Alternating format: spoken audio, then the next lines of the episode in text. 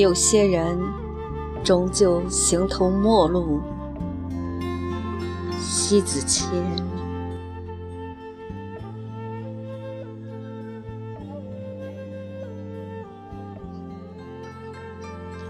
一，有些人终究形同陌生人。这个话题略微沉重，虽带着忧伤，都难以避免。有些人一开始难以撇清，更难以放下，最终心灰意冷来，不得不撇清，也不得不放下。总以为懂了的心，本以为同一个世界里的人，却又在不同的语言系统里倒戈。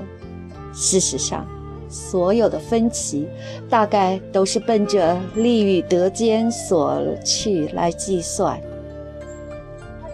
所有的付出，一旦要算，就会失衡。不是每个人都可以无限的给予，也不会是无限索取可以得来的巩固。友谊的堤岸处，那一处崩溃边缘，不是意外，而是蚁血滋生后的植根。危在旦夕处，牵一发将会全盘崩溃。当回到陌生。其实也不过是相识一场，是匆匆过客，擦肩而过。二，其实我们认为在别人的心目中尤其是重要，总以为曾经对别人帮助了很多，谅他也不敢去忘记这份恩情。实际上。只是自己给自己一个借词罢了，别人同样会觉得你也曾经是他对你付出很多的人。要说这个话题，总会扯不清，扯不清，就不会在辽阔的空间里逍遥自在，狭隘的通道都难以容下相逢的拥挤。苍凉的心，永远捂热不了冰点的心。相对不再有暖通，就是极度分裂，而后绝望，再后来愤懑不平。多少两肋插刀、赴汤蹈火，成了别人的理所当然；多少翻山越岭、雪中送炭，成就别人后的遗忘。成就一个人，不是一个人有多大的能耐，而是这一路走来，是别人不断给予来铺就这样的高度。不乏有成就了的人，入没了别人的给予。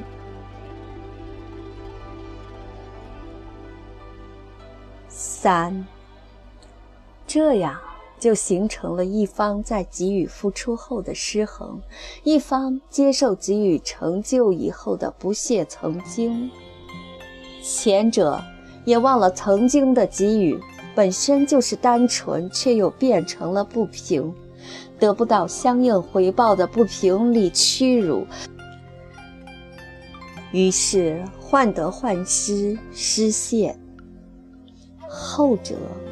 有一般成就以后，把曾经所有的苦难以及救济的恩人一一忘掉，形同陌路，甚至成为一种规避。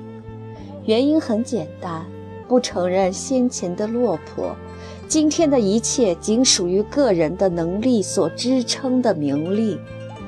前者后者的两种现象，说来都是一种可悲。即是帮助，何必又索取；即是接受，何必又否认？目的性太强，都注定无缘共许、淡薄的相处。四，所有形同陌路，说白了，就是各自不愿再期望对方得到悦己。不悦，自然不再交集。不是自己不够好，就是别人不够好，没足够的好，就不会共同相逢一个走进生命后就不愿再走的人。曾经以为，自我以为罢了，当今一个回头放眼望去，原来人来人往，熙熙攘攘，怎变得如此的苍凉？不必指望太多人与你共行，不必把太多人装进你的生命。人生的路上本来就拥挤，别太在意谁又成为谁的过客。凡人行事，视而知止，舍与就是输。用心相对，问心无愧，就是君子之交。最合适的人，是在天涯海角处相逢，彼此间都带着期待和合入杯。进退万千里远，彼此间纯真的海顿一番，行空一番，谁也离不开谁。不计成本，不求得到，只求在海的尽端，天的边际。彼此的相逢，彼此相拥相依，撼动天地。五，彼此纯净的心，可以托起蔚蓝的天空，心就云淡风轻，任由飞翔。没有顾虑、猜忌的心，就不会有疾风骤雨的突袭。经得起考验的友谊，与波涛汹涌的海浪是一叶扁舟，无论沉浮，无论起落，都能缓缓随行。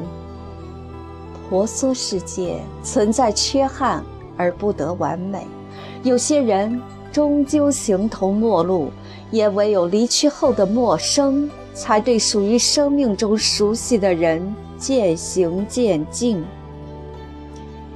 天上的飞鸟，你能逮几只？